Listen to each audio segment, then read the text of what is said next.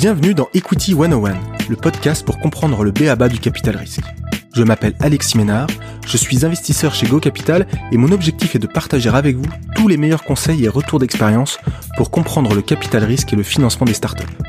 Pour cela, j'interviewe toutes les semaines des entrepreneurs qui ont créé des boîtes incroyables et les investisseurs VC qui les financent. Si vous appréciez ce podcast et souhaitez recevoir toutes les semaines les nouveaux épisodes dans votre boîte mail, n'hésitez pas à vous inscrire à la newsletter sur equity101.io. Bonne écoute Bonjour à tous, je suis ravi de vous retrouver aujourd'hui dans un nouvel épisode d'Equity 101. Aujourd'hui, on inaugure un nouveau format, un hors-série. Alors, le principe du hors-série Equity 101, c'est assez simple. On réunit une fois par mois un investisseur, VC, et un entrepreneur pour discuter, échanger, confronter les points de vue et aller plus loin sur un sujet donné. Alors, je serai pas seul pour animer le débat et la discussion. J'ai la chance d'avoir un co-host de luxe qui va m'accompagner dans les épisodes hors-série. C'est Julien Petit. Salut Julien. Salut, bonjour à tous. Alors bienvenue. Et ben certains certains connaissent peut-être déjà Julien. Il était notamment mon invité de l'épisode 13 du podcast Comment devenir VC compatible. Alors Julien, c'est un préparateur de start-up. Concrètement, il coach et il prépare les start-up à mieux comprendre le monde du VC et de l'investissement et à être meilleur dans les meilleures conditions pour lever auprès des, des, des meilleurs investisseurs. Donc vous pouvez retrouver plein d'infos complémentaires sur ce qu'il fait, soit sur son site mighty9.co, soit via sa newsletter qui s'appelle The VC Insider. D'ailleurs, super quali, bravo Julien. Et je vous mettrai bien entendu tous les liens dans la dans la description de l'épisode. Alors de quoi on va parler aujourd'hui dans ce dans ce premier hors série On a choisi un sujet qui va parler, je pense, à, beaucoup de startups post-amorçage. C'est le sujet de l'internationalisation aux US quand on est, une startup tech digitale et qu'on a démarré en France. Et euh, donc, pour échanger sur le sujet, on est ravi d'accueillir deux super profils. Bah, Julien, je, vais te laisser, je vais te laisser nous les présenter. Avec plaisir. Donc, bah, on a Benjamin euh, Zenou, euh, qui est le fondateur de Simplifield. Et donc, Benjamin, en fait, est, un profil qui est inter, international depuis ses études. Euh, il est, un, il a étudié la, le, le, marketing, le project management. Donc, il a fait ses classes chez Accor à New York. et donc là, en ce moment, donc il habite à New York. C'est et on va parler de tout ça. Mais donc, en 2006, il a déjà fait une expérience à New York.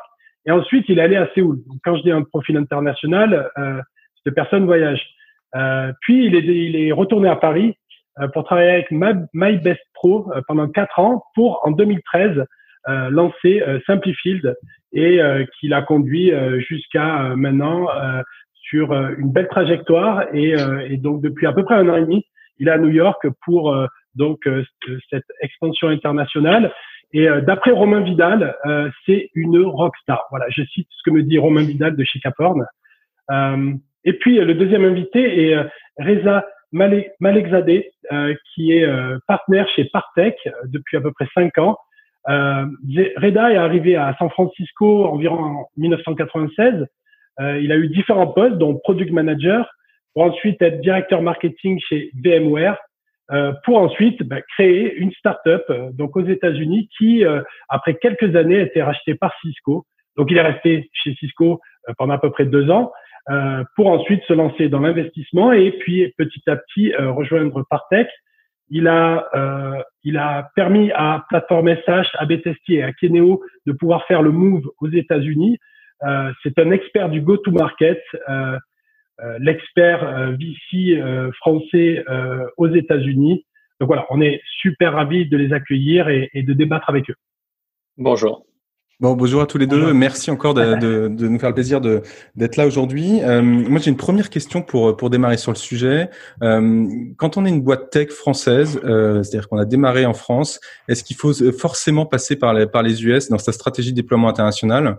Est-ce que ça doit être finalement le premier pays où se déployez après la France, ou est-ce qu'il vaut mieux commencer par par d'autres pays européens ou l'Asie, par exemple? Comment comment comment comment regarder ce, ce sujet-là et comment comment on peut répondre à cette question-là? Peut-être que Reza, est-ce que, tu peux, euh, comment tu regardes ce sujet? Euh, D'abord, bonjour tout le monde. Merci de, me permettre de participer ici à la conversation. Euh, de mon point de vue, en fait, je, vais faire une réponse de Normand. En fait, ça dépend. ça dépend vraiment de ce que la boîte de tech fait et les marchés qu'elle veut adresser. dans le monde dans lequel moi j'évolue le plus, qui est l'enterprise software, il y a une réalité qui est que plus de 40% des budgets IT spend sont aux États-Unis. Donc, euh, quand on est une boîte euh, qui démarre euh, en France, eh bien, en fait, il y a à peu près 20% des budgets adressables en Europe, dans, dans, une géographie qui est quand même un petit peu fragmentée, utilise différentes langues, différents systèmes juridiques et parfois plusieurs devises. Et de l'autre côté, ben, il y a le double de budget IT disponible dans une langue, un système juridique et un seul pays. Donc, dans ce cas-là, c'est beaucoup plus naturel, je dirais, de regarder les États-Unis comme, comme next step de développement. Peut-être que c'est un petit peu plus difficile d'aller aux États-Unis qu'en Allemagne, mais l'opportunité de marché est bien plus grande. Euh, donc moi, je ferai attention à ce que euh, la boîte veut faire, le marché sur lequel elle se positionne. Les États-Unis, c'est pas la réponse à tout, euh, mais dans des domaines où la dépense IT est là, c'est clairement une opportunité de marché très très importante. Et c'était historiquement les Israéliens qui l'ont le mieux compris, qui gardaient leur R&D en Israël et très très vite allaient vendre leurs solutions d'enterprise software, de cybersécurité aux États-Unis avec un marché adressable bien bien plus important que le leur. Et toi, Benjamin, euh, comment t'as comment as pris cette question-là finalement? Parce que euh, il me semble que vous aviez euh, la, la, question, elle s'est posée et, et elle n'était pas forcément évidente. Vous avez fait un choix. C'était quoi un peu la, la réflexion que tu avais toi quand quand il y a deux ans? Nous, on est donc je merci aussi de me, de me recevoir. Je rejoins Reza. Nous, on est dans l'enterprise software aussi, mais en, en vertical puisqu'on vend principalement à des gros retailers et des, et des grosses marques. Et on a beaucoup de clients aussi qui sont globaux. Euh, donc on est obligé de se positionner euh, sur euh, des zones pour pouvoir répondre en fait à, leur, à leurs attentes. les questions qu'on s'est posées, c'est effectivement, est-ce qu'on continue à pousser sur ce marché européen avec l'Allemagne qui était une option, l'Espagne, l'Angleterre, mais on a également regardé l'Asie. Et c'est vrai que au final, entre l'Asie, l'Angleterre et, les US, dans, notre choix, euh, bon, L'Asie, on avait euh, trop de différences culturelles et, pas du tout de, de premier pas euh, mais euh, sur ce sur ce marché-là donc ça nous paraissait compliqué les UK c'est un marché qui est pas beaucoup plus gros euh, que le marché français mais qui coûte aussi cher que le marché US donc techniquement entre le potentiel de marché l'accès aussi à un écosystème qui était mûr et nos clients qui nous poussaient à aller sur sur l'international les US sont apparus comme euh, une évidence. Euh, mais je rejoins Reza, ça dépend vraiment euh, de, du potentiel du marché, de la différenciation de son produit, et puis de la profondeur aussi qu'on peut trouver sur les différents marchés européens, parce qu'il y a, il y a plein de boîtes sur d'autres types de, de business, comme du SMB par exemple, qui se développe super bien en Europe, où, où, il y a largement de quoi faire pour, pour faire une super success story. Et, quand est-ce que quand est-ce qu'on on, commence alors à préparer ce sujet-là, euh, le sujet de l'international dans la boîte? Est-ce que c'est euh, finalement est-ce que c'est euh, au moment du CID, au moment de la série A? Quel, doit être le trigger pour se dire bah, bah il faut il faut le préparer maintenant, il faut avancer sur ce sujet-là? Comment savoir si c'est pas trop tôt ou pas trop tard? Parce que je discutais avec des entreprises, notamment iAdvise que j'ai interviewé dans le podcast aussi, qui disaient bah nous la stratégie de, de, de déploiement international on l'a prise trop tard et ça a été trop ça a été compliqué à mettre en place. Donc quand est-ce qu'on euh, le bon moment pour, euh, pour, euh, pour se lancer dans cette aventure? Ah, je vais, je, vais, je vais commencer là-dessus juste parce que Jérémy Beribi chez Kima Venture à l'époque, qui avait investi chez nous en 2013 et qui avait vu notre deck en français, notre site en français, m'avait déjà dit c'est global d'entrée de jeu quoi. Il faut tout de suite prendre ce contexte de dire le modèle SaaS, le modèle enterprise peut te permettre d'aller très vite à l'international, euh, mais tu dois te mettre dans le mindset en tant qu'entrepreneur euh, que c'est quelque chose qui va faire partie de l'ADN de l'entreprise. Même si tu le fais pas tout de suite, euh, il faut le prendre très très tôt en, en compte, euh, notamment sur euh, l'image de l'entreprise. Euh, j'ai entendu Founders récemment qui disaient qu'ils incorporaient beaucoup de leurs entreprises directement aux US depuis le début.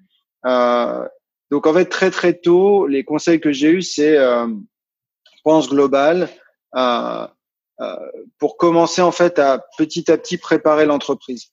Donc en fait, ça arrivait très très tôt pour nous chez Simplified. Et ça veut dire quoi concrètement être global dès le jour 1 euh, Tu disais d'un point de vue culture, d'un point de vue recrutement, d'un point de vue c'est quoi exactement concrètement ce que ça a changé dans ta manière d'avancer? Ben, anglais euh, comme première langue, euh, même si on n'était que des Français. Euh, donc toute la documentation interne de l'entreprise, tout le site web, les communications, les communications investisseurs. c'est aussi commencer à participer à des salons internationaux, faire des petits tests aussi dans différentes langues pour tester les marchés. mais donc globalement, ça veut dire aussi, niveau commercial, produit, euh, marketing, c'est de regarder ce qui se passe sur beaucoup d'autres marchés pour être en capacité en fait de, de mettre une dynamique de, de projet euh, qui, peut scaler euh, facilement euh, sur d'autres sur d'autres marchés. Et, et, chez nous, c'est vrai que la plupart des, des business angels investisseurs qu'on a eu très très tôt euh, nous l'ont poussé comme une best practice euh, euh, de cette de cette première génération d'entrepreneurs qui avait été hyper successful à l'étranger, c'était de le faire très très tôt. Et toi, Reza, là, c'est se préparer. Euh, Vas-y, c'est se, préparer aussi au niveau donc euh, mental et familial, parce que j'imagine que si euh, Jérémy Bérébi t'a dit ça, tu as peut-être sûrement autour de toi ta famille, ton entourage, tu as dû peut-être un petit peu commencer à les à les briefer, à les préparer aussi eux mentalement, parce que c'est c'est un move euh, qui est pas que personnel. Euh, enfin, à cette époque-là et à ce moment-là, on était, euh, on était déjà dans une euh, discussion sur la prise de risque de l'entrepreneur. Donc, c'était très tôt et, je pense que euh, on laissait planer l'idée que potentiellement ça pourrait arriver. Euh, mais c'est, c'est, c'est, pas encore là que tout se, que tout s'est joué. Il y avait des sujets de product market fit, il y avait des sujets de, de, de, de, de prouver sur notre marché local que euh, notre produit euh, délivrait de la valeur, euh, était avait le bon panier moyen. Enfin, il y avait beaucoup de, de et Reza, je pense quand, quand tu analyses les entreprises, je pense qu'il y a beaucoup de points de ce type qui sont importants sur la qualité de l'équipe, le fonctionnement, les process. Il y a beaucoup de sujets qui, qui sont à, à, réaliser avant de faire le avant de faire le move. Mais c'est sûr que on commence à laisser planer l'idée et, et, et, quand ça se rapproche, euh, c'est pas une surprise. Mais justement, euh, Justement, Reza, sur, sur cette partie-là, sur le bon moment pour partir, le, product market fit, est-ce que c'est le, est-ce que c'est ça le trigger? Je ne sais pas si c'est juste un seul trigger en fait. Donc les, les États-Unis euh, représentent une opportunité de marché fantastique, comme on l'a dit, mais c'est aussi un coût très très important en fait. Euh, et je, je rejoins euh, entièrement le, le, point de Benjamin. On peut pas y aller à moitié. On peut pas se dire tiens je vais juste un doigt pour tester si l'eau est chaude ou pas. Faut y aller ou pas y aller. Et en fait, euh, quand même, en arrivant, on est une entité inconnue. Euh, en général dans l'écosystème américain. Donc, euh, à quoi est-ce qu'on peut se raccrocher comme première preuve de ce qu'on fait? Bah, C'est qui on est, la vision qu'on porte, mais effectivement aussi le, le, le produit qu'on a et la démonstration qu'il répond à un, vrai besoin de marché. Les Américains, pour eux, c'est très important. Tu, tu, tu vends pas un produit, tu vends une solution. Et si mmh. le marché n'existe pas, c'est très très dur de l'inventer. Il y a très peu d'entreprises qui historiquement ont réussi à créer leur marché. Donc, pouvoir arriver en disant euh, voilà ce que j'ai, voilà ce que ça résout comme problème, voici euh, qui peut me l'acheter, euh, comment je l'ai vendu jusqu'à présent et comment je vais repenser la façon de le vendre, c'est des points qui sont très très importants. Tu, tu tu vends pas aux US comme tu vends en France. les cycles sont différents, les, les, canaux sont différents, les price points sont différents. Et, effectivement, très vite, il faut se mettre dans cette mentalité pour commencer à aussi à accepter toute cette différence. Je, je donnais l'exemple des Israéliens. Eux, quelque part, ils n'ont pas le choix. Le marché intérieur est minuscule. Donc, euh, s'ils bougent pas d'Israël, ils crèvent. Euh, alors que le marché français est assez important pour porter les débuts d'un business où on peut se dire euh, on a résolu tous les problèmes. Mais en fait, c'est pas vrai euh, parce qu'au-delà de la France, le marché américain réfléchit et réagit très différemment. Et puis, il faut pas oublier, tu, tu montes une super boîte en France, tu peux attirer des super talents. Aux États-Unis, c'est pas en premier les meilleurs talents qui vont venir vers toi. Et donc, être capable de les convaincre et d'aller chercher les bons talents, c'est aussi quelque chose qui n'est pas facile. Et donc, euh, il, il faut des proof points.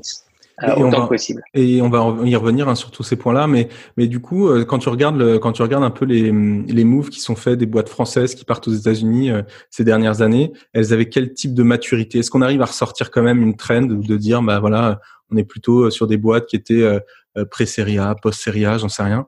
est-ce que est-ce qu'il y a une lecture à avoir, une tendance quand même là-dessus?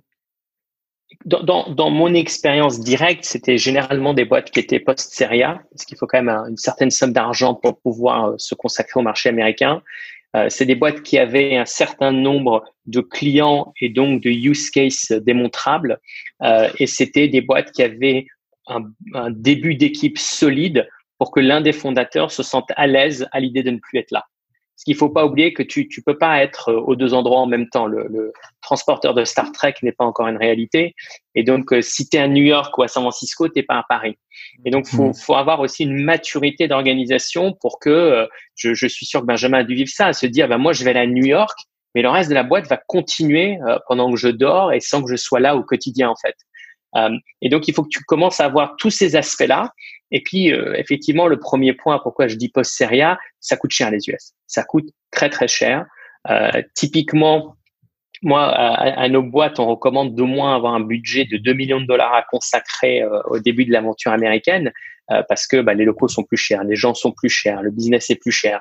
Euh, les, dans, dans, pas mal de domaines de l'enterprise, tu dois passer par des revendeurs, etc., etc. Et donc, dans tous ces cas-là, bah, il faut il faut que tu aies euh, l'ensemble de, de, ces choses qui, euh, qui, qui viennent euh, qui viennent ensemble et te permettent de partir. Benjamin est un peu une exception parce que toi, tu es donc parti alors que tu étais au milieu de ton seed. Tu as réussi à faire ton coup avec à peu près 500 000 euros. Ouais. Euh, Après, il y a des objectifs bien précis pour y arriver. Donc, euh, après, il y a des phases différentes. Il y a des, des les marchés sont différents. Donc, euh, nous, on avait une base de clients installée en, en France sur laquelle on pouvait leverager, euh, comme L'Oréal ou LVMH, où on pouvait leverager pour aller sur d'autres marchés en upsellant quelque part ses clients et commencer à construire des, des use cases américains avec des clients déjà existants. Donc, on a une opportunité euh, euh de ce type qui s'est qui s'est présenté à tel point qu'en un an, avec un, faible budget, on a réussi à faire 25% de notre revenu récurrent total aux, aux, US parce que la taille des contrats, par essence, vu le, la taille de marché est beaucoup plus euh, grosse et les prix sont plus élevés. Euh, donc, ça permet de développer un, un, business rapidement quand on arrive à avoir cette euh, cette plasticité et cette flexibilité dans les ventes qui est très différente de ce qu'on connaît en, en, en, en, Europe. Par contre, il y a des boîtes, je pense à Front, par exemple, qui est aussi un cas euh, qui, est, qui a été carrément euh, faire son, son démarrage aux US euh, ou Double, euh, euh, par exemple récemment avec Alice Default qui fait ça aussi, où c'est des boîtes qui démarrent aux US avant la série A. Parce qu'elles veulent trouver l'attraction et démontrer leur value sur un marché extrêmement compétitif, mais qui est aussi le marché où tu as l'écosystème le plus développé, donc la capacité à scaler l'entreprise dans la foulée de manière plus forte. Donc c'est vrai que pour nous, euh, on, est, on a décidé de faire un, de faire un changement dans la dynamique de l'entreprise euh, en s'internationalisant avant la, la, la série A avec comme objectif de démontrer notre valeur sur le marché américain, d'être capable aussi euh, d'avoir des clients US qui prennent le téléphone dans le cadre d'une levée de fonds pour parler aux VC euh, américains, parce que notre, notre ambition, c'était de dire que avoir des investisseurs basés aux États-Unis, euh, ça te permet, c'est un gage de, de sécurité pour les, les clients potentiels. Euh, et c'est une capacité aussi à bénéficier de leur réseau pour toutes les problématiques que Reza a évoquées, le recrutement, l'installation, etc. Euh, quand on a fait le choix de, de, venir, on a parlé avec pas mal d'entrepreneurs qui étaient déjà installés, comme, euh, comme Jonathan Benamou chez PeopleDoc ou Jonathan Cherky chez Content Square. En fait, on s'est aperçu que l'équipe de démarrage, il euh, n'y a pas forcément besoin tout de suite des, des 2 millions et qu'on peut faire un an. On peut pas se lancer complètement aux US avec euh, avec 500K. Il faut pas non plus euh, promettre un, un playbook qui, qui, qui fonctionne juste avec ce budget. Par contre, de se dire si je maîtrise un certain nombre d'assets, donc si je sais faire du outbound qui coûte beaucoup moins cher que le marketing inbound qui coûte extrêmement cher aux, aux US. Donc si je sais faire de l'outbound, si je sais euh, donc déclencher des rendez-vous et avoir un des fondateurs qui se déplace et qui est capable de vendre, ce qui t'évite de, recruter des vendeurs qui vont coûter euh, euh cher ou un VP sales qui va coûter très cher. On parle de, de certaines personnes qui peuvent coûter jusqu'à 500 k par an en salaire, donc ça va vite. Mais il y a moyen d'avoir une approche qui est plus tactique et qui permet de démontrer aussi et d'éviter de surinvestir sur un marché sans avoir la certitude d'être pertinent et d'être capable d'avoir des clients satisfaits. Et nous, on a réussi jusqu'à présent à avoir une quinzaine de clients aux, États-Unis en, en, un an. Euh, mais c'est parce qu'on a itéré, itéré, itéré, qu'un des, que, donc un des fondateurs, donc dans, dans pour simplifier, c'était moi, euh, est venu ici et a, et, a, et a remplacé en fait les vendeurs en reprenant un rôle de vendeur et allant tester euh, le message, l'approche, le produit de manière très très très très itératif. ça se fait. Après, c'est plus confortable de le faire avec un peu plus de budget parce que ça donne aussi euh, euh, le droit à l'erreur et à itérer. Euh, et ça, c'est important. Et je, voulais revenir encore sur la sur la préparation parce que tu euh, notamment de, de bah, comment on choisit l'endroit où, où, on arrive euh, parce que les États-Unis c'est grand c'est c'est 52 États euh, il y a il y a plusieurs écosystèmes il y a il y a New York Boston la Silicon Valley etc comment tu fais pour pour justement choisir le bon endroit pour se poser pour pour pour poser ses valises est-ce que quelles sont les questions qu'il faut se poser là aussi et, et comment vous comment toi tu as fait peut-être Benjamin euh, je crois que tu avais, participé à une Learning Expedition ou quelque chose comme ça, non? Oui, j'avais fait le programme Impact euh, qui m'avait été recommandé aussi euh, comme une bonne façon de, de, de tester le marché pendant dix semaines et aussi de tester la relation. Ce que disait Reza, c'est comment l'entreprise fonctionne avec un des CEO, un des fondateurs, le CEO, donc en l'occurrence qui est pas dans les bureaux à Paris. Donc j'avais fait pendant dix semaines. Euh, et c'est vrai, et c'est vrai que ça m'avait permis de, de, de, faire des premiers rendez-vous, de, d'avoir de la visibilité sur euh, la pertinence de l'offre, euh, de commencer à avoir du pipe. Et c'est à ce moment-là où, où, où, on a commencé à avoir de l'attraction. On s'est dit que ça serait trop bête en fait de, de que ça retombe parce que je pense qu'on peut pas. Euh, euh, je pense que je pense que ça ne peut pas. Euh, on peut pas laisser passer l'occasion. Une fois qu'on a l'attraction qui commence, euh, on, a des premiers rendez-vous, des premiers des projets, euh, une des leçons d'impact pour moi, c'est que le flying business, ça marche pas. Euh, c'est le coup de je fais des allers-retours, etc. Euh, ça ne fonctionne pas. Euh, et donc, on a décidé euh, en juin de s'installer et je suis arrivé fin août. Donc, ça a été assez rapide dans la foulée. Et sur la bonne localisation, Reza, toi, c'est quoi ton, ton angle d'attaque? Comment tu regardes ce sujet-là? Où est-ce qu'il faut se poser quand on va aux États-Unis? Comment, comment on prend la décision? Comment on choisit? Écoute, il y, a effectivement plein de, de, de, façons de voir la chose. Euh, moi, l'un des angles euh, que je regarde, c'est euh, qu'est-ce qu'on cherche par sa localisation? Est-ce que la priorité de la localisation est par rapport au client ou est-ce que la priorité de la localisation est par rapport aux partenaires, par exemple? Euh, si aujourd'hui euh, tu fais une boîte dans, dans l'infrastructure, ben, sachant que Google, Amazon, Facebook, Microsoft sont tous sur la côte ouest et que tes partenariats vont être particulièrement importants, euh, tu vas évoluer dans l'écosystème d'un Cisco ou d'un VMware, eh ben, c'est pas déconnant d'être sur la côte ouest. Euh, si par contre, ta première priorité, c'est des clients d'un certain profil. Euh, tu vois, dans le cas de d'ABTST que tu, tu euh, mentionnais, euh, ils vendent à, des, à des grands groupes américains. Une grande partie de leurs clients sont plutôt sur la côte est. Donc, être à New York, c'était pas déconnant puisque leur priorité, c'était plus ça euh, que, que des partenariats euh, indirects. Donc je pense qu'il y, a cet aspect euh, qui est à regarder. Et puis après, il y a aussi au-delà de tout une, notion de, ce que tu cherches, de qualité de vie, de là où tu te sens aussi le mieux. Parce qu'au final, encore une fois, il n'y a, pas, de réponse parfaite. Aujourd'hui, je pense qu'il y a un mouvement euh, qui était très très fort en faveur de la côte ouest il y a quelques années, qui aujourd'hui a tendance plutôt à s'équilibrer. On voit de plus en plus d'entreprises aller se placer à New York ou à Boston qui commencent à avoir des écosystèmes euh, assez forts et intéressants. Euh, donc, encore une fois, euh, être réaliste sur ce que ta localisation géographique va t'apporter, ce que tu en cherches, et, et, du coup, quelle est la meilleure option pour toi en fait. Et tu es d'accord avec ce qu'a dit Benjamin sur on peut pas lancer, on peut pas attaquer les États-Unis de France? Ouais, je pense que c'est très très dur. Je pense que ce qu'il appelait le, le, flying cell, je suis assez d'accord avec lui. un coup, un coup je suis là, un coup je suis pas là ça marche pas vraiment. Et ça rejoint un peu le, le point que je voulais faire au début, qui était euh, que c'était vraiment un, investissement fort et il fallait y aller.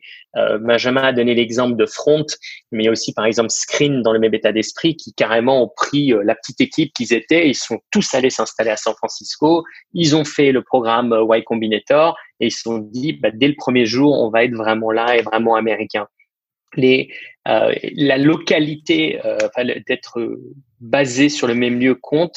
Euh, les Américains font beaucoup de networking de, de, point en point et tu peux pas dire ah mais attendez là je repars à Paris pour deux semaines, je reviens dans deux semaines. Ça marche pas vraiment ça. Euh, donc je pense que tu peux venir une fois ou deux pour tester. Tu peux faire un programme, Impact, c'est un super programme. J'ai eu la chance d'y rencontrer pas mal de boîtes, dont euh, Akeneo, ABTST que tu, tu mentionnais. il y a des programmes par exemple Y Combinator à d'autres. Mais cela te donne un goût euh, du marché américain. Et si tu as envie de faire le pari, bah, il faut sauter le pas et venir s'installer. Et euh, c'est une mauvaise idée de. Est-ce qu'il y en a Est-ce qu'il y a des boîtes qui s'installent ailleurs que dans les, les trois hubs dont on a parlé là, euh, Silicon ah. Valley, euh, New York, Boston. Il y a Austin en ce moment qui est un peu chaud. Vas-y, Julien. Ouais. Ouais, il y a Austin, mais enfin, je pense que le Covid, ça a fait bouger vachement les lignes. là, moi, je vois plein de gens euh, qui déménagent ou qui, euh, qui choisissent des localisations qui sont mieux pour leur vie perso. Euh, parce que culturellement, les US, c'est quand même un marché qui est très remote. Très vite, on se retrouve avec des gens côte ouest, côte est, qui, qui sont à Chicago ou qui font du Midwest ou au Canada. Euh, donc maintenant, je vois des entrepreneurs donc qui sont à Montréal, en Floride, et plus forcément à, euh, à New York. En termes de cost, c'est un impact énorme. Euh, San Francisco et New York, c'est les villes, je pense, les plus chères euh, des US en termes de salaire, de bureaux, etc. Mais on parle de fois 2 ou fois 3 hein, c'est par rapport à ce qu'on peut voir dans d'autres d'autres villes. donc c'est, vrai que il y a des gens qui choisissent d'aller sur d'autres régions. J'ai vu, j'ai rencontré un entrepreneur français qui sont basés à Philadelphie, qui ont des équipes en North Carolina, euh, qui euh, ont des hubs commerciaux à Atlanta, etc. Donc, euh, globalement, on, on, on, voit que les gens cherchent de moins en moins en fait à être forcément localisés et vont reprendre une vie plus remote avec beaucoup de travel qui est très très américain. Enfin moi je trouvais ici que des gens qui sont qui postulent sur des sur les postes qu'on recrute actuellement euh, sont tout à fait prêts à avoir 50% euh, de voyage dans leur euh, dans leur dans leur rôle et ça fait partie de la culture américaine. Donc les les, les Français qui s'installent vont choisir plus de vont avoir plus de choix pour démarrer pour démarrer aux US. Après, un des trucs qui joue quand même beaucoup, c'est, je reviens toujours sur ce point du management de, de, des équipes en France et de l'entreprise en France et de la relation avec le reste des collaborateurs. Euh, les, les 9 heures ou les 6 heures de décalage, c'est pas le même management. Euh, New York, ça se gère euh, vraiment très facilement, puisque en gros, on attaque les journées, il est midi en France. Là où, la, où, San Francisco, 9 heures de décalage, je l'ai je l'ai fait un petit peu et, et c'est plus compliqué à gérer. Euh, donc, en fonction des types d'équipes et de la relation qu'on doit encore avoir avec les équipes en France, euh, ça va rentrer quand même vachement dans la balance au moment du choix. Bon, et pour la petite. La il y avait un, autre exemple intéressant, c'était euh, Rachel Delacour avec Bime Analytics, qui en fait était allée s'installer dans le Kansas. Parce que ce qu'elle voulait aux États-Unis, c'était de monter une équipe d'inside sales euh, pour vendre sa solution à distance. Et ben, quand tu vends au téléphone, euh, t'as pas besoin d'être ni à New York ni à San Francisco. Elle avait fait un choix d'un endroit qui était à faible coût et où elle pouvait trouver du talent sans avoir d'autres boîtes de high tech en concurrence pour ce talent. Et donc, du coup, elle a réussi à très, très bien monter le business et s'est fait ensuite racheter par Zendesk. Bon, et puis tu, ce que tu me disais par chat, hein, c'est qu'il y a 50 choix et pas 52 choix. Hein. Euh, J'ai dit 52, 52 États, euh, donc désolé pour ça. Euh, L'Alaska, c'est un peu dur aussi. C'est oh. dur d'aller se mettre là-bas. Donc il y, a du choix, euh, mais il y en a pas 52. Euh, le, le, le sujet là que vous dites depuis, enfin ça, fait ça fait ça fait deux trois fois que vous en parlez, c'est finalement c'est euh, le fait de, il faut qu'il y en ait un, enfin en gros, hein, si, si, je résume ce que vous avez dit, c'est euh, quand on va aux États-Unis, il faut faire all-in. Hein. Il n'y a pas de, il a pas beaucoup d'autres options. On peut pas, on peut pas gérer de, de France euh, et il faut qu'il y ait un, un funder qui, qui parte. Euh, c'est forcément, euh, c'est forcément le founder. Comment on fait pour choisir? C'est forcément le founder business qui part? Forcément le CEO. Forcément, c'est quoi un peu les, les, les tendances et, les, et, ce que vous pensez là-dessus?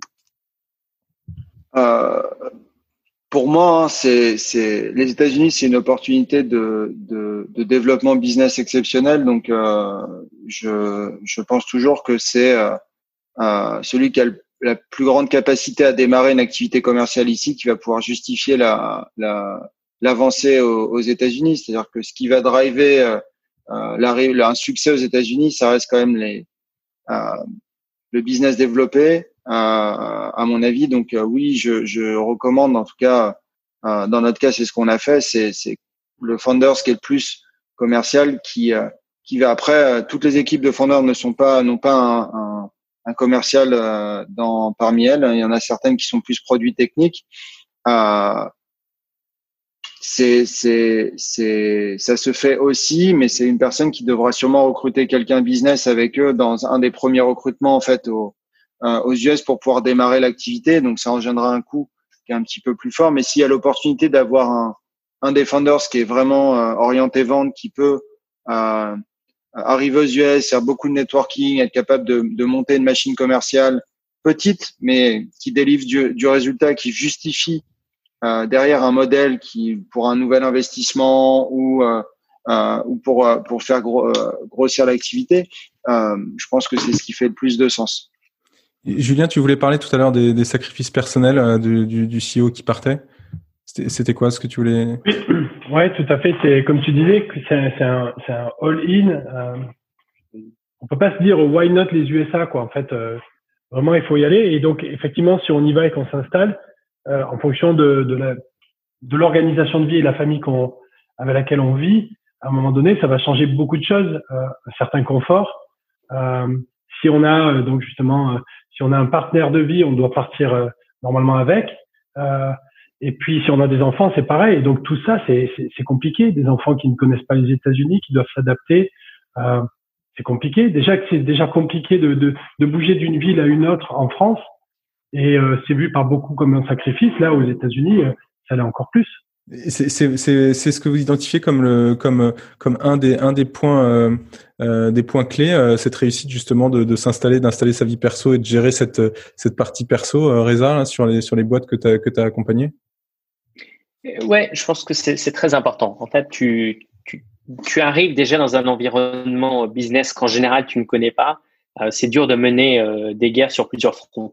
Euh, donc, il faut au moins que dans, dans ton environnement euh, perso et dans ton setup, tu sois à l'aise euh, pour pouvoir ensuite te consacrer pleinement à l'aventure entrepreneuriale. Benjamin a tout à fait raison quand il dit que tu vas être constamment en train de vendre ton projet, vendre ton entreprise, vendre ce que tu as et faire du networking, ça demande une énergie très importante, ça demande une attention constante. Euh, et donc, si par ailleurs, tu es aussi obligé de, de, batailler au quotidien pour d'autres choses, ça marche pas et, euh, et c'est ta vie. C'est euh, par exemple aussi le réajustement euh, du, du, du salaire au, coût de la vie américaine pour que tu sois pas en train de te serrer la ceinture et manger des pâtes tout le temps. Et, et ça fait partie de l'investissement que tu dois faire. Donc c'est si tu es en famille, ben, c'est un projet pour toute la famille d'aller s'installer là-bas. Euh, c'est pas juste l'entrepreneur qui y va et puis qui même me suivent en fait. donc il faut vraiment avoir en tête cet environnement complet quoi.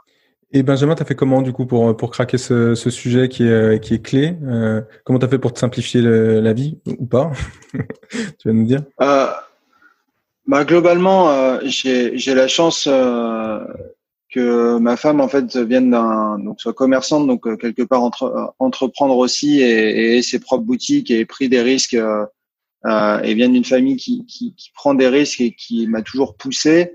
Euh, on a on a balancé en fait le risque sur euh, ben, sa carrière professionnelle à un moment donné et euh, aussi euh, ce qu'on avait envie comme vie personnelle, l'éducation des enfants. On a donc on a à l'époque on avait deux petites filles. Maintenant maintenant j'ai trois enfants, mais au moment du choix on avait deux petites filles. donc c'est pas c'est pas anecdotique aussi à ce niveau-là. c'est changer de vie, nouvelle langue, etc. Donc on, on a décidé de lancer parce que il y avait une opportunité qui était claire. Euh, on avait le soutien euh, aussi de nos investisseurs euh, d'un point de vue financier en termes de rémunération. Reza a raison, c'est un sujet.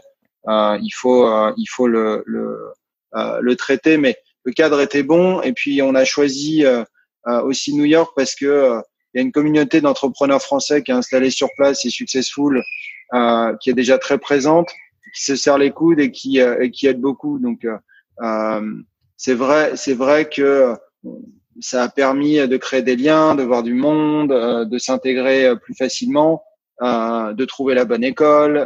donc ça a accéléré beaucoup de choses en fait. Beaucoup de complexités ont été simplifiées par ce réseau de Français qui naturellement en fait aide, prend le temps, prend un café, fait un call. quand on est venu avec avec avec ma femme pour voir les écoles, on a été reçu à dîner pour des pour des petits déjeuners etc pour parler de tous ces sujets-là euh, ça rassure beaucoup. Et, et, et, je pense que ça, c'est très nouveau. C'est-à-dire, Reza qui a plus d'expérience, mais euh, je pense qu'il y a dix ans aux US, c'était pas le cas euh, d'avoir ce type de de réseau. Et là, il y a vraiment de plus en plus en fait de, de Français qui sont là, et puis même d'Américains hein, qui aident, hein, parce qu'ils sont très très ouverts à ça. il y a beaucoup de gens qui viennent de partout à New York. Mais c'est vrai que là, pour nous, ça a été vraiment très très très simple. C'est quoi ta lecture, Reza, là, de, l'écosystème des entrepreneurs français, là, dans les hubs dont on a parlé, New York, Boston, euh, Silicon Valley? Ça ressemble à quoi? Ça a évolué comment? C'est quoi un peu ce que tu en ressors, ce que, ce que tu, ce que tu en ressors de tout ça? Écoute, moi, j'en ressors une opinion euh, super positive. Euh, et effectivement, Benjamin a raison, ça a énormément évolué ces dernières années. Quand je suis arrivé aux États-Unis il y a 20 ans, il n'y avait pas vraiment de réseau entrepreneurial français qui se soutenait. Euh, l'écosystème français euh, généralement avait une image plutôt négative auprès auprès de l'écosystème américain euh, pour une raison, pour une variété de raisons euh, qui étaient plus liées à des perceptions négatives qu'autre chose.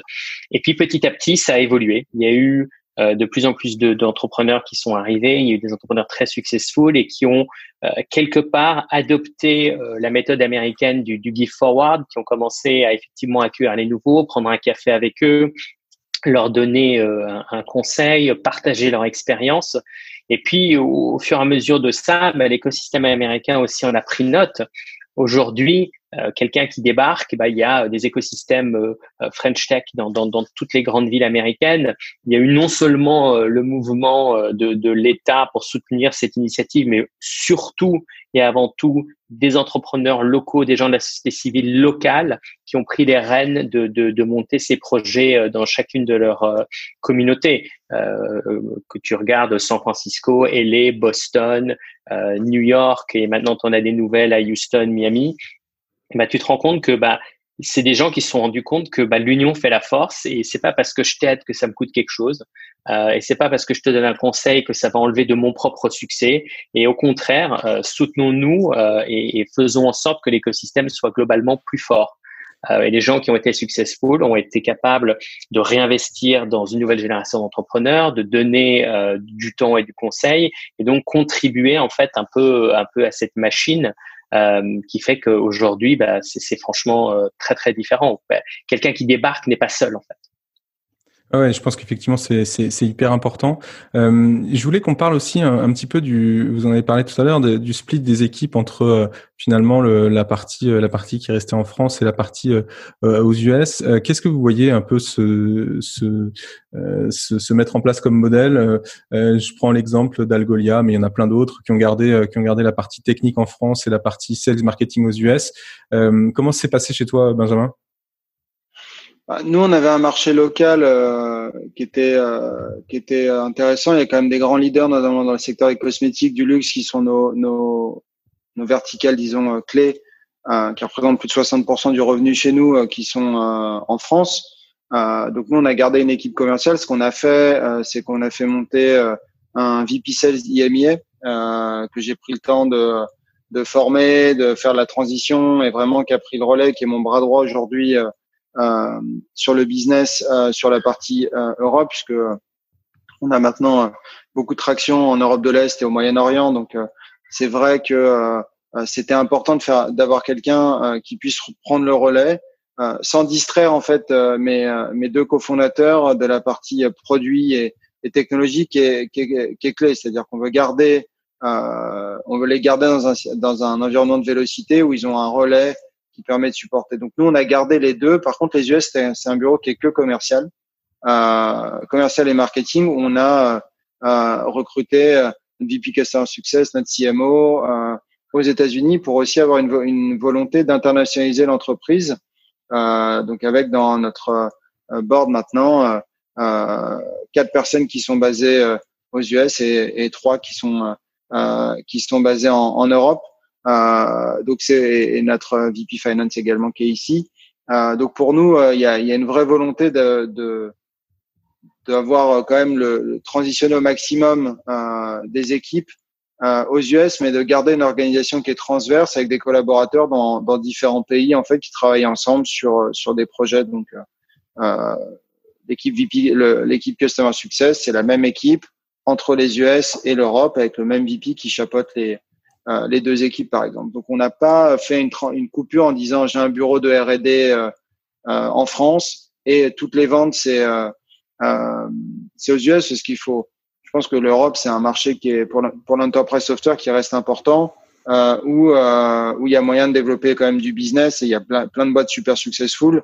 Euh, donc, quand dans notre secteur, en tout cas, ça faisait sens de, de garder euh, euh une équipe complète en, en, Europe et de développer un bureau plutôt euh, business slash leadership aux US.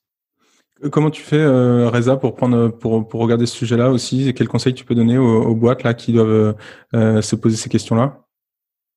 Écoute, c'est à peu près ce que, ce que vient d'écrire Benjamin. C'est-à-dire que généralement, euh, l'Europe, euh, si tu regardes dans la construction de ta boîte, il y a, il y a un pool de talents quand même euh, exceptionnel. On a un système éducatif en France qui est vraiment, vraiment top, euh, qui produit des ingénieurs de très grande qualité. Euh, d'ailleurs, si tu regardes les grosses boîtes américaines, les, les Google, Facebook et Apple, tu vois euh, des, des, des euh, dire des promotions complètes d'écoles d'ingénieurs français qui ont été débauchés et emmenés là-bas. Euh, donc, je pense que c'est un très bon vivier. Euh, il y a une culture du travail qui est différente des États-Unis, en tout cas par rapport à la Silicon Valley, où les gens restent beaucoup plus attachés à l'entreprise que ce que tu vois dans la Silicon Valley. Donc, il y a quand même énormément d'avantages à garder ton, ton équipe de R&D là. après, effectivement, en fonction de ce que tu fais, moi j'ai des boîtes dans l'enterprise software qui ont besoin d'avoir des ingénieurs terrain pour aider et accompagner les clients. Donc ça, faut embaucher aux États-Unis, qui ont besoin de support technique 24/7. Euh, Donc ça aussi, il faut embaucher aux États-Unis, euh, qu'il n'y ait pas de problème de barrière de langue, de barrière culturelle. Donc il faut il faut ensuite bâtir euh, l'équipe aux besoins aux États-Unis. Et généralement, effectivement, ça reste principalement des, des bureaux de de, de, présence commerciale et de, force commerciale de go-to-market. Donc, ne, pas du tout négliger euh, le marketing parce qu'encore une fois, le, système de messaging et positioning américain est très différent de la France. C'est rare d'avoir un directeur marketing qui, depuis Paris, puisse piloter des campagnes marketing aux États-Unis. Ça, ça marche rarement, ça. Et donc, c'est ce que tu vois. Si tu regardes, tu citais Algolia, mais tu peux regarder Talend, tu peux regarder Evalua, plein d'autres boîtes françaises qui ont été très successful aux US. Euh, tu retrouves à peu près cette, cette pattern et qui d'ailleurs est généralement la pattern des, des boîtes israéliennes aussi. Hein. Et comment tu fais pour, euh, pour gérer tout ça? Julien, tu, tu voulais dire un mot, excuse-moi. Ouais, c'était euh, parce qu'on parle de, de, choses qui, bon, on va dire quelque part qui sont un peu opérationnelles, mais comment on gère la culture entre justement deux pays, euh, euh deux pays donc qui sont culturellement différents, et comment on crée une, une propre culture à l'intérieur de ce euh, de, ce, de, de, de, cette entreprise qui finalement est située sur deux pays différents. Enfin, il y a, la question de la culture, elle est, elle est centrale dans les startups. Justement, quand on va en hypercroissance, c'est ce qui lie, c'est ce qui lie tout le monde. Euh, comment on fait pour gérer ça? Écoute, ça passe. Moi, moi, je le vois dans les boîtes, ça passe déjà un par euh, la langue. Benjamin disait au début, tu, tu, tu utilises l'anglais. Effectivement, tu, tu fais en sorte que personne ne se sente à l'extérieur d'une communication, directe ou indirecte. Euh, et donc, du coup, tu t'assures de ça. Et puis après, il faut que tu saches créer euh, quelles sont les valeurs euh, de ton entreprise et les partager. Et c'est pas parce que tu embauches un commercial américain que tu vas pas voir si cette personne adhère aux, valeurs de l'entreprise telles que tu aimerais les, les, les, construire et les, les, partager. Donc, faut pas juste prendre quelqu'un parce qu'il est là. Euh, faut vraiment veiller à ça. Et, et, le problème reste d'ailleurs dans l'autre sens. Hein, quand les boîtes américaines où je bossais commençaient à s'étendre en Europe et ouvrir des bureaux, tu avais exactement la même problématique. Euh, donc il y, y, y a, un morceau qu'a écrit euh, un de mes entrepreneurs, Frédéric Play, qui est le patron, patron de plateforme.sh, qui lui en fait n'a pas de bureau du tout. Donc lui depuis le début, il a construit une équipe complètement distribuée. Euh, il a plus d'une centaine d'employés dans plusieurs pays dans le monde, et il explique que bah, il faut que tu fasses euh, très attention à partager les valeurs, la communication, et donc tu dois faire des efforts supplémentaires là-dessus euh, pour t'assurer que, que la boîte parte pas dans 15 directions. Et du coup, tu en, en, parlais un petit peu là. Tu disais euh, les, les, la partie recrutement, euh, et vous en, en as parlé un, un, petit peu plus tôt aussi dans, le, dans, le, dans, la discussion. Comment on fait pour euh, pour recruter euh, les talents sur place? Parce que euh, je crois que c'est toi qui l'as dit, Reza. les talents, on t'attendent attendent pas les boîtes françaises pour pour pour postuler. donc donc c'est quoi un peu les, les, les, les conseils pour pour recruter les bons? Écoute, moi je dirais qu'il y a une espèce de, de, de sélection adverse. Donc le premier mec qui vient vers toi, c'est que peut-être qu'il n'est pas très bon et qu'il va falloir euh, apprendre euh, à dire non. Euh, je pense que ça passe beaucoup par le networking, beaucoup par la, communication autour de soi, être très clair sur ce qu'on cherche, apprendre des autres. Moi, j'ai vu mes entrepreneurs passer beaucoup de temps dans leur écosystème pour comprendre quels sont les codes, quels sont les, les, critères, demander conseil à des gens qui l'avaient fait avant. Et l'autre point franchement important, euh, c'est de te rendre compte quand tu as fait une erreur et très très vite euh, te séparer de la personne. Euh, parce qu'en fait, un mauvais recrutement peut coûter très très cher en termes de, de déstabilisation du, du, reste de l'équipe. Et donc, euh, ne pas prendre les premières personnes, savoir vraiment chercher, euh, quitte à être un peu sous-staffé au début, et puis surtout, si tu as fait une erreur, savoir la corriger vite. Je pense que c'est vraiment très important. Il faut aussi avoir un détecteur à bullshit aux États-Unis, parce qu'ils sont super bons pour se vendre, quoi. Bah, c'est ce que tu attends d'un bon vendeur, qui sache se vendre quand même. Donc c'est très très important. Et tu sais, les Américains utilisent beaucoup euh, de back channel, c'est-à-dire que très souvent, tu, tu, tu, vas te faire contacter par des gens qui ont remarqué que tu, ton chemin avait pu croiser celle de quelqu'un d'autre et qui vont te demander des, des références confidentiellement. Il faut savoir aussi apprendre à les décoder. Si quelqu'un te répond en te disant j'ai pas de commentaire, c'est que c'est vraiment mauvais quoi. Euh, et donc euh, et donc du coup, faut absolument pas hésiter à faire ça. Faut absolument pas hésiter à euh, à parler autour de soi et de chercher des, des références euh, sur, sur les gens que, que tu es en train de, de voir pour un recrutement. Benjamin, là, de vous, vos recrutements, c'était quoi un peu les, les, les, les erreurs que tu as faites ou les, euh, les, choses bien que tu as faites? Ouais, euh, bah, si tu veux, j'ai recruté, enfin euh, j'ai licencié, disons plutôt 50% de mes recrutements aux US sur la première année. Donc autant te dire que c'est ça a été compliqué. Ça a été compliqué pour plusieurs raisons. Euh, les, les bonnes façons, c'est un de penser que euh, un sales ou un, ou un recrutement américain va évoluer par lui-même et va créer son cadre et va non. Il faut arriver avec des process très très précis, très organisés. C'est souvent des exécutants hors pair, euh, très très performants. Euh, mais par contre, il faut que ça soit euh, rodé, euh, calés, qu'ils aient tout à disposition pour pouvoir exécuter euh, au niveau euh, qui est attendu. Donc nous, ça nous a demandé de travailler très très fort sur la documentation de nos process, sur nos outils, pour être en capacité de répondre aux attentes de, des collaborateurs qui ont l'habitude de travailler avec dans d'autres startups avec des stacks d'outils et des process qui sont extrêmement rodés. Euh, c'est rarement des gens qui vont vous construire le playbook ou qui vont réfléchir, à part si vous prenez des gens très très haut niveau, mais euh, qui vont construire le playbook ou qui vont faire ça. Donc les process et la précision du poste et la précision des, des, des objectifs, c'est fondamental. Le deuxième truc, c'est euh, de mettre en situation. Euh, nous, au départ, on faisait des entretiens où il y avait juste, euh, pour un sales, pour rester sur cet objectif, une démo ou des choses comme ça. Là, on a commencé à faire des, euh, des vrais cas, des vraies mises en situation de deux heures où ils doivent vraiment préparer des présentations complètes, euh, nous pitcher euh, sur des sur des cas d'entreprise qu'on a nous rencontrés euh, commercialement, donc où on connaît la situation, donc qu'ils fassent toute la recherche, etc. Donc ils doivent nous démontrer réellement ce qu'ils savent faire, comment ils utilisent les outils, les next steps, comment ils drivent le process. On, les met in situ sur tous les postes. Donc sur chaque poste, de SDR à marketing à finance, on a développé des cas concrets de, pour, les voir en situation pour éviter le, bullshit euh, parce qu'une fois qu'ils sont devant et qu'ils doivent démontrer, euh, ben on, en a plein qui ne viennent pas à l'entretien euh, parce qu'ils n'ont pas envie de passer du temps à, montrer, ou il y en a qui arrivent et qui passent, qui, qui avaient fait des impressions.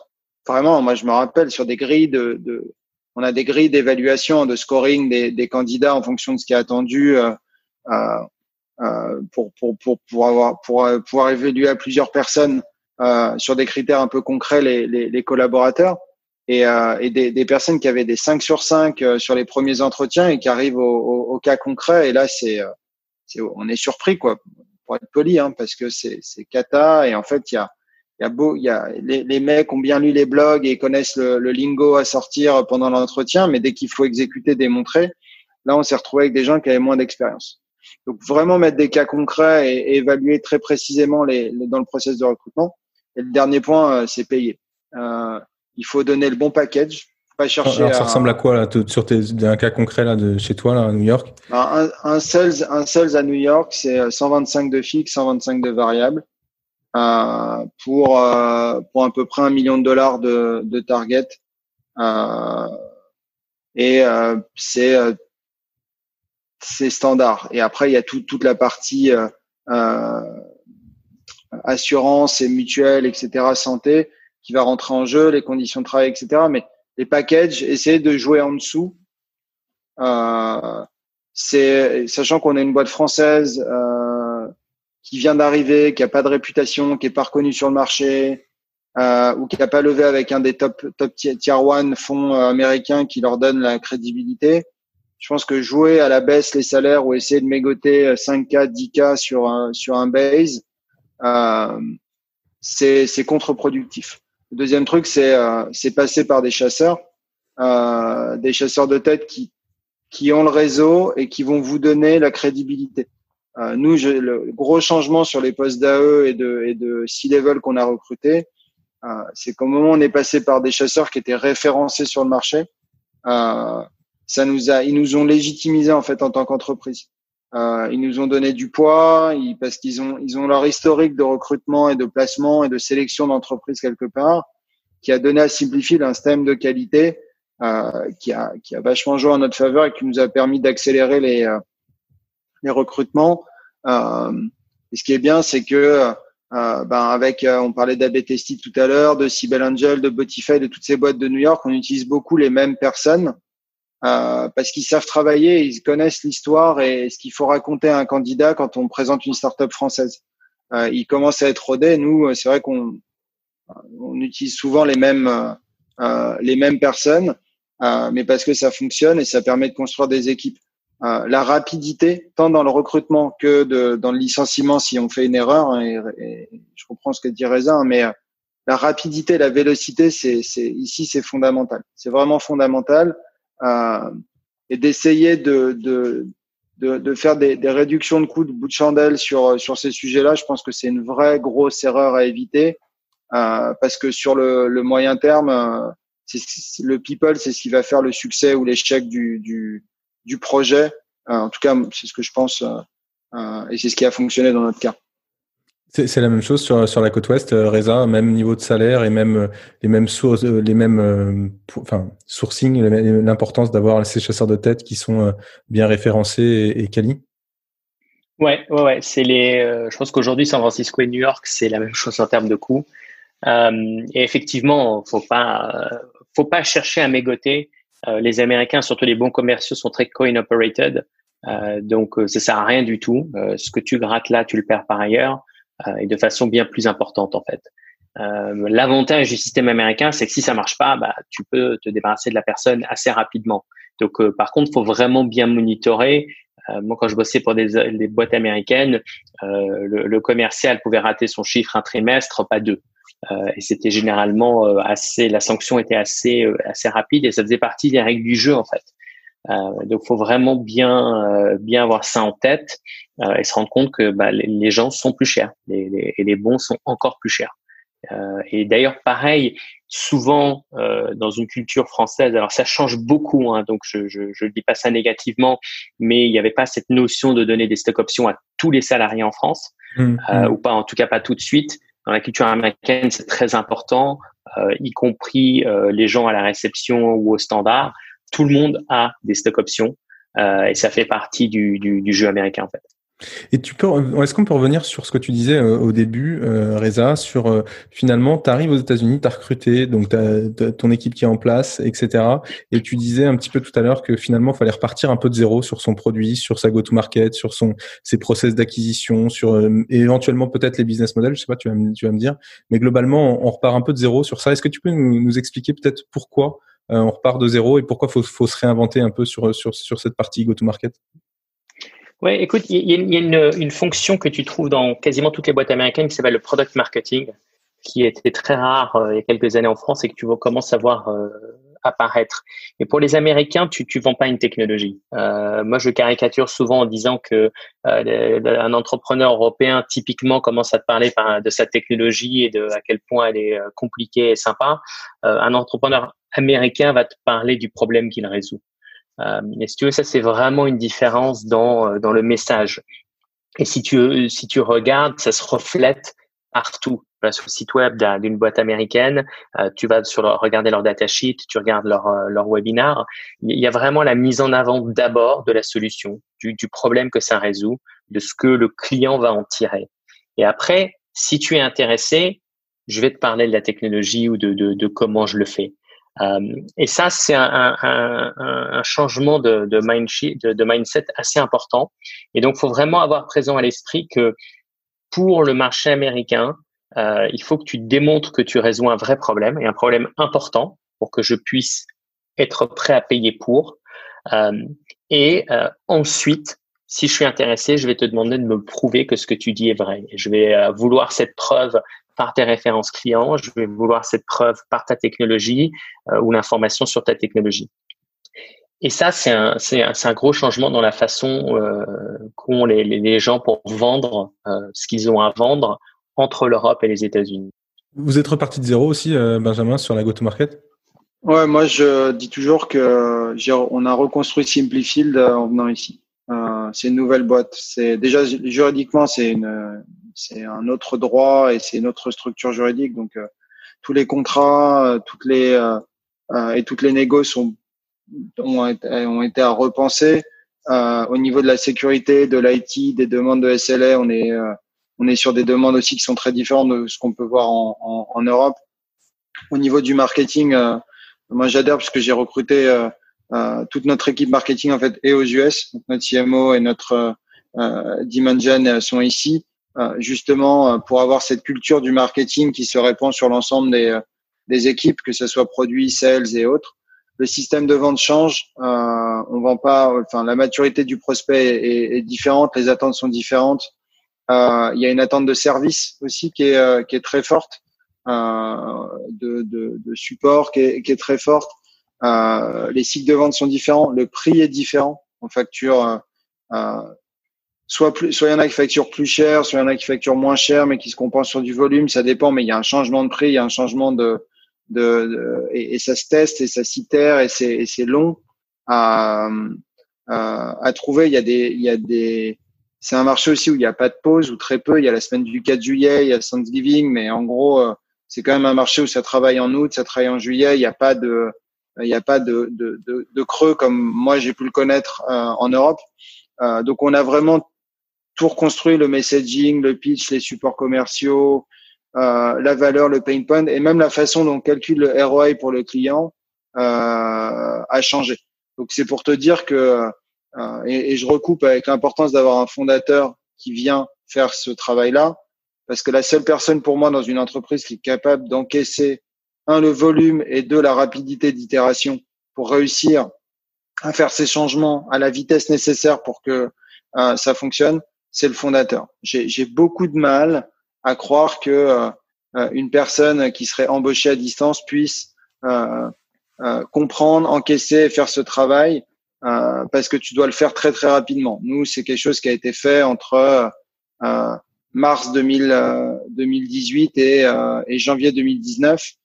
C'est très dur, c'est pénible parce que tu dois aussi renoncer à des choses, hein, des, des, des besoins que tu identifies sur le marché français, des tendances, euh, mais en fait qui, qui vont pas du tout se révéler être pertinentes à, à plus large échelle. Et aussi, tu prends conscience que euh, le marché français est un marché très très euh, fort, très très culturellement fort et très très spécifique, qui est très difficilement exportable dans son jus et qui nécessite aussi de se reposer des bonnes questions pour pouvoir scaler sur même d'autres zones euh, dans la foulée. et nous, quand je te disais qu'on se développe beaucoup en Europe, on utilise plutôt les méthodes américaine sur les autres pays européens ou sur le Moyen-Orient que ce qu'on a mis en place en France. Je comprends. on dit souvent que les, fondateurs de startups doivent avoir une, une grosse learning curve. Par contre, dans tout ce que tu racontes là, euh, j'ai l'impression que ça suffit pas en fait de d'avoir une grosse learning curve. Ce que je veux dire, c'est obligatoirement c'est les autres qui doivent t'apporter.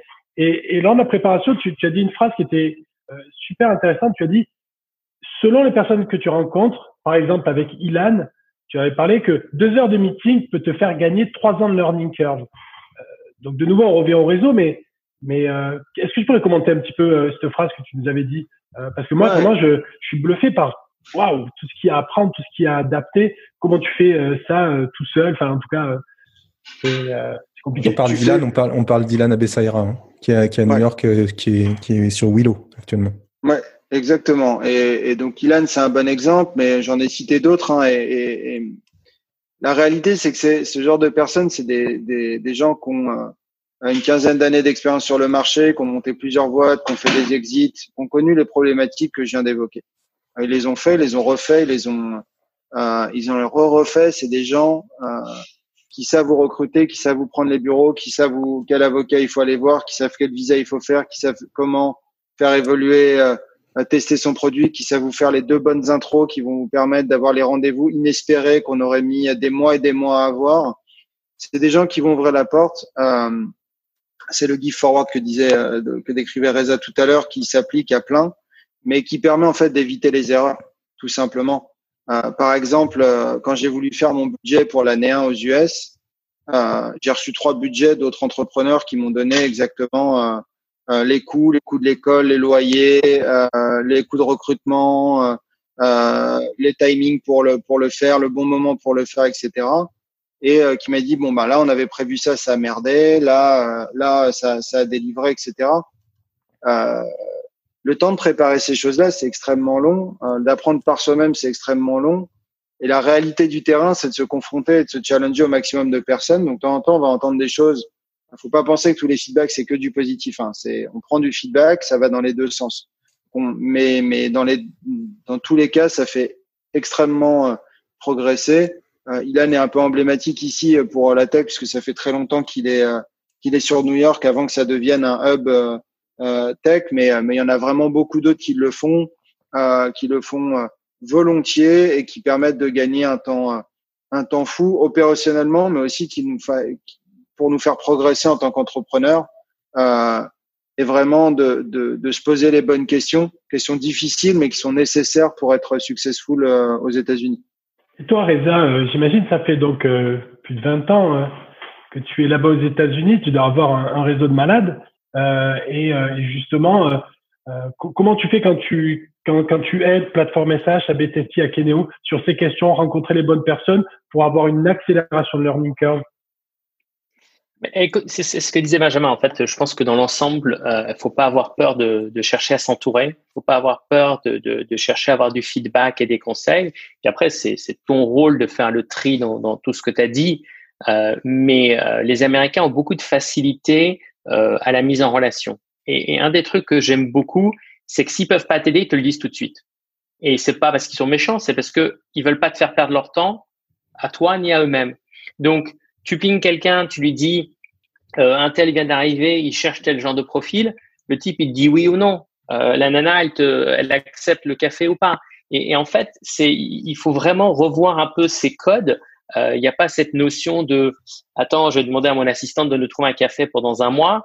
Euh, les, gens répondent assez simplement et rapidement et, et, et s'attendent à la même chose de l'autre côté d'ailleurs. Donc il faut aussi que l'entrepreneur se mette dans le code américain et joue avec les mêmes jeux. Euh, parce que moi, si je te demande un service, il faut que je sois capable de répondre de la même façon quand tu, tu vas m'en demander. Hein. Et c'est pas une question de réciprocité obligatoire, c'est vraiment cette culture du, du give forward. Euh, et donc, euh, ça passe beaucoup par ça. Et puis, bah, comme tout, tu, tu, vas prendre des refus, tu vas prendre des non et puis tu vas prendre des oui. Euh, et, euh, et c'est vraiment une équipe autour. Euh, il faut vraiment pas avoir peur d'être en permanence euh, en train de parler de ton projet autour de toi. Ça, c'est une autre chose que j'avais remarqué, c'est que les entrepreneurs, et pas que français, européens en général, quand ils arrivaient, qu'ils montaient un projet, ils étaient super secrets dessus. Alors que l'américain, il arrive au barbecue, le premier truc qu'il dit, c'est voilà mon projet, voilà ce que je cherche à faire, voilà qui cherche parce qu'ils ont vraiment incorporé cette notion que l'exécution battra toujours la stratégie. Et donc, tu peux avoir euh, l'idée la plus géniale, si tu n'es pas capable d'exécuter dessus, ça va pas marcher. Et exécuter, c'est pas juste toi tout seul contre le reste du monde, en fait. donc, euh, le barbecue est important. Il faut trouver des barbecues. En Californie, c'est euh, très important le barbecue.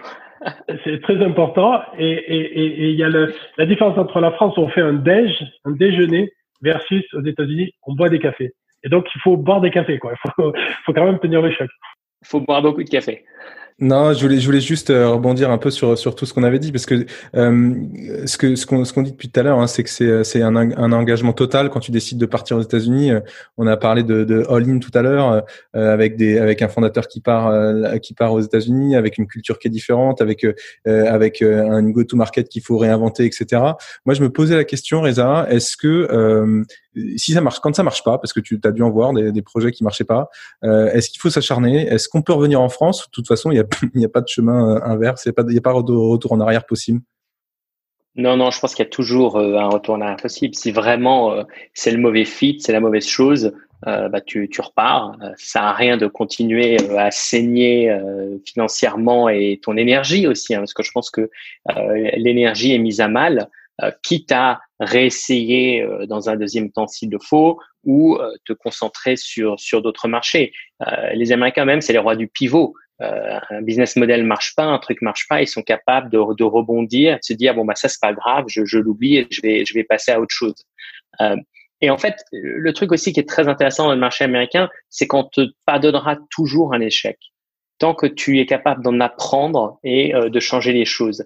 Il y, y, a, vraiment une culture du euh, fail fast euh, et quelles, que, quelles sont les leçons que tu en as apprises? Moi, ça m'avait ça avait été l'énorme électrochoc quand j'étais arrivé au tout début aux États-Unis où au bout de trois mois, euh, la boîte qui m'avait embauché à distance euh, a fait faillite et a fermé ses portes. On s'est tous retrouvés virés. Et moi, j'avais une belle lettre de l'immigration qui me disait que j'avais 30 jours pour quitter le territoire américain.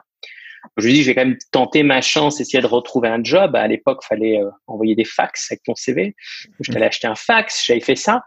Et la première question que les gens me demandaient, c'est qu'est-ce que tu as appris de l'échec de la boîte? C'était pas mon Dieu, vous avez échoué. Non, qu'est-ce que tu as appris? Et, j'ai pu avoir la chance de retrouver un job hyper rapidement. Et ça, je trouve que c'est vraiment une, une, autre force de l'écosystème américain. J'avais une autre question aussi euh, qu'on a abordé un petit peu quand Benjamin dit euh, euh, euh finalement je suis allé je suis allé pré-séria aux États-Unis parce que je voulais lever auprès d'investisseurs américains. comment tu regardes aussi cette, ce sujet, Reza de est-ce que est-ce que c'est important d'avoir des investisseurs US ou en tout cas connectés à l'écosystème US et qu'est-ce en, en quoi c'est important? Parce que pour réagir, il y a ouais, qui a levé avec euh, Summit Partner, qui est, qui est, quand même un gros fond. Quoi. Ils ont un nombre d'exits assez impressionnant. Et d'après ce qui est publiquement révélé sur sur Dealroom, il y a 46 millions qui a été levé. Donc euh, ouais, c'est intéressant de voir comment comment on appréhende ça, comment on s'y prend, quels sont les objectifs à atteindre pour justement séduire un, un, VC américain. Écoute, les, les, les VC euh, anglo-saxons plus généralement qui arrivent comme ça en late stage, bah, mais même euh, l'équivalent est vrai en France des VC late stage. Ils s'attendent à voir la next step et de voir euh, l'exit potentiel et comment ils pourraient avoir leur retour, comme tout. Euh, je pense qu'une fois que tu es dans l'aventure aux États-Unis, si tes premiers investisseurs étaient tous européens, bah, c'est quand même pas mal d'avoir des investisseurs qui ne le sont pas, qui peuvent apporter autre chose. Pour moi, si tu veux, au-delà de la nationalité, ce qui est intéressant, c'est qu'à chaque tour, tu puisses mettre du monde autour de la table qui représente quelque chose de nouveau pour toi. Euh, qui peut soit t'ouvrir de nouvelles portes, partager une nouvelle expérience, te faire rencontrer de nouvelles personnes. Parce que si tu voulais juste de l'argent, bah, il y, a, des banques pour ça, quoi. Euh, et donc, ce qui est vraiment important, c'est ça. Et puis, bah, si tu es aux États-Unis, ta capacité à aller aussi convaincre des investisseurs américains est une autre preuve de, euh, de, de, la croissance et de la maturité de ta boîte, de ta capacité à attirer de nouveaux euh, clients, de nouvelles embauches. Euh, et, c'est sur le chemin de, de, ta croissance. Donc, encore une fois, c'est vraiment euh, pour moi une étape de plus, une milestone de plus pour montrer que bah, tu vraiment une boîte internationale avec des ambitions internationales. Benjamin, euh, pourquoi pour vous c'était un, point important de d'avoir ces, investisseurs euh, américains euh, autour de autour, de vous? C'est pour tout ce qui est pas argent en fait, parce qu'effectivement l'argent on peut le trouver en Europe, surtout à notre niveau. Hein. nous, je rappelle, c'était un tour de 11 millions de dollars, donc c'est pas des montants qui font peur aux investisseurs européens, loin de là. mais par contre pour tout le reste, c'était clé, c'est-à-dire que rassurer nos prospects euh, sur notre stabilité, le fait qu'on est pérenne sur le marché américain avec un fonds américain, euh, on n'a plus la question.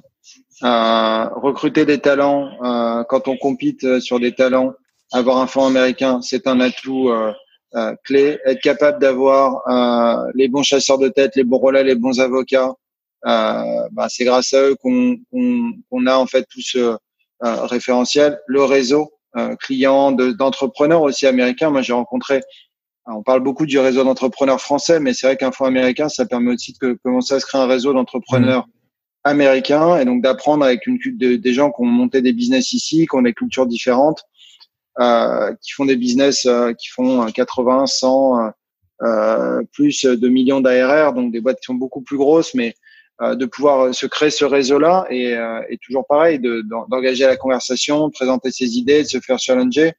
Moi, j'apprends beaucoup aussi à titre personnel et c'est une de mes grosses motivations. C'est, j'aime bien progresser, apprendre et je suis assez curieux. Donc, euh, c'est, extraordinaire d'avoir assez accès à, à, ça.